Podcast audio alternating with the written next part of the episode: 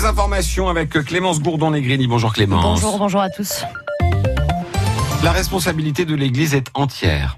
C'est le message que vient de faire passer Jean-Marc Sauvé, le président de la commission indépendante sur les abus dans l'Église, la SIAZ. Elle vient de rendre son rapport qui estime à 330 000 le nombre de victimes depuis 1950. Elle dénonce un phénomène au caractère systémique et les silences et défaillances de l'Église. L'Église n'a pas su voir ou entendre, elle n'a pas su capter les signaux faibles, elle n'a pas su prendre les mesures rigoureuses qui s'imposaient, même dans le contexte des époques, dans les années 50 et 60, il n'était pas possible, il n'était pas raisonnable de laisser des prêtres dont on connaissait la propension à euh, avoir à minima des attouchements avec des enfants, de les laisser au contact des enfants. Elle n'a pas su prendre les mesures nécessaires. Il y a donc besoin, aux yeux de la Commission, d'une reconnaissance de la responsabilité de l'institution. Responsabilité de l'institution vis-à-vis des personnes victimes, peut-être euh, vis-à-vis aussi des, des fidèles, et plus largement Jean-Marc Sauvé, le président de la SIAZ, et avant que ce nombre vertigineux de victimes ne soit rendu public, certains membres de la commission révélaient déjà qu'il se comptait en centaines de milliers, chiffre que n'aurait pas osé imaginer l'évêque du diocèse de Nancy-Toul.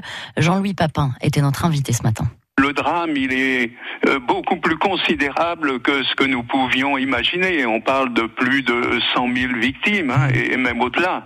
La souffrance, la souffrance, elle est durable, hein, et on, ne sait pas comment euh, euh, calmer cette souffrance. Hein. On a beau faire, je crois que c'est extrêmement difficile. Alors la réponse, eh bien, elle est de nous engager aujourd'hui de façon absolument résolue pour manifester notre proximité à l'égard des victimes, les soutenir et puis aussi combattre euh, ce, ce, fléau par un certain nombre de décisions que nous avons déjà commencé à prendre et euh, des préconisations que cette commission va, va faire. Une commission qui préconise de réformer grandement l'Église en introduisant dans la procédure pénale ecclésiastique des règles du procès équitable, en mettant en place des contrôles internes, en adaptant la formation des religieux et en se penchant sur tout ce qui a pu nourrir ou justifier les abus sexuels notamment l'identification du prêtre au Christ. On l'apprend à l'instant, quatre nouvelles interpellations dans l'entourage du complotiste Rémi Daillet, l'homme impliqué dans l'enlèvement de la petite Mia dans les Vosges en avril dernier. Parmi ces interpellés, deux sont des anciens militaires. Selon les premiers éléments de l'enquête, ils évoquaient des attaques contre des centres de vaccination contre le Covid-19. Dans l'Orne, une prise d'otage est en cours à la prison de Condé-sur-Sarthe. Deux gardiens de prison retenus par euh, un policier. L'un d'entre eux a été euh, blessé par un prisonnier, pardon. L'un d'entre eux a été euh, blessé à l'œil. Le ministère de la Justice indique que des négociations ont été engagées et que des équipes d'intervention sont en route. À la une de l'actualité aussi aujourd'hui, ces manifestations partout en France. À l'appel de nombreux syndicats, notamment pour défendre l'emploi et les salaires, mais pas que. C'est ce que nous expliquait ce matin l'un des leaders de la CGT dans le Grand Est, Pascal Debay. Nous sommes dans une situation où la question des salaires, euh, qui était déjà, je dirais, en haut du panier depuis plusieurs mois, voire plusieurs années, devient quand même euh, évidente. Hein. Vous avez, vous l'avez vu sur votre, euh, sur votre, sur votre radio, l'inflation remonte. On a un salaire minimum qui reste quand même très bas. On a aujourd'hui des problèmes dans les branches professionnelles. Donc, nous avions décidé dès le, début de l'été de, créer l'unité avec le maximum d'organisations syndicales pour que les revendications s'expriment.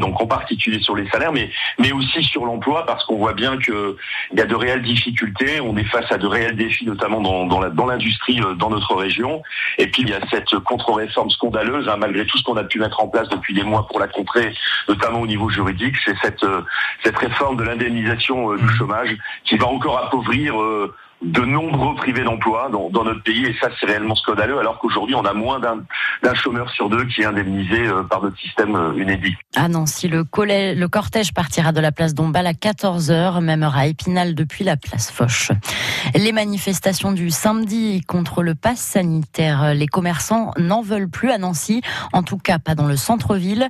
Le président de l'association des vitrines de Nancy demande au préfet de les interdire. Sébastien Duchauvitz s'estime entre 20 et 40 40% les pertes de chiffre d'affaires, et ce depuis les premières manifestations anti-pass sanitaire en juillet. Mais il craint encore plus pour la suite. Là, on est sur, euh, sur le mois de transition, le mois d'octobre, mm. euh, mais à partir du mois de novembre, euh, mois de novembre, le mois de décembre, le mois de janvier, ce sont des mois qui sont qui représentent en fait dans le, le chiffre d'affaires global d'une boutique sur certains domaines d'activité entre 50, 60 voire 70 en fait du chiffre annuel. Et la Chambre de commerce et d'industrie de Meurthe-et-Moselle, la CCI, a lancé une pétition. Vous la retrouvez sur francebleu.fr avec l'interview intégrale de Sébastien Duchowitz. Midi 6, direction le jardin botanique de Villers-les-Nancy, Clémence. Des amateurs s'y retrouvent pour donner un coup de main en échange de bons conseils de la part des professionnels. L'opération avait cartonné après le confinement. Elle a donc été reconduite jusqu'au 15 octobre prochain. Isabelle Baudrier a suivi l'une de ces séances de jardinage. Alors, outil de désherbage, euh, tout le monde a besoin d'un outil, je pense. Simon Pirat, jardinier botaniste, emmène sa petite troupe au pied d'une rocaille de plantes alpines. Au programme, désherbage et taille des fougères. Voilà, un petit coup de sécateur. Vous voyez comment je fais Moi, je prends un bouquet, je taille tout à la base. Une fois que mon bouquet est coupé, je le mets à la poubelle. Des jardiniers qui rendent service et se font plaisir. Je me suis inscrite pour un premier jour qui a été super, donc j'en ai pris pour 15 jours. Moi, c'est la première fois, c'est le premier jour, et puis je suis une grosse novice euh, jardinage, donc je suis venue aussi apprendre un petit peu, et puis connaître les plantes, les noms, tout ça, quoi. J'aime tellement ce jardin, et puis euh, être utile à ce jardin, c'est très agréable. Oh, c'est un plaisir déjà, regardez autour de vous. c'est magnifique. En plus, au jardin botanique, on a une vue sur Nancy, phénoménale. Ça détend, ça fait du bien le retour à la nature, ça fait du bien. Et pour Simon Pierrat, c'est naturel de partager ses connaissances. Si j'ai choisi de travailler dans un jardin botanique, hein, c'est vraiment pour créer du lien euh, entre l'homme et le végétal. Hein. Je crois que c'est important qu'il y ait des gens qui participent voilà, à recréer de la connexion entre le monde urbain et, le monde sauvage. Un jardin de 25 hectares en milieu urbain et près de 12 000 espèces à découvrir. Et si vous êtes intéressé, l'inscription est obligatoire. Toutes les infos pratiques et les photos sont sur francebleu.fr.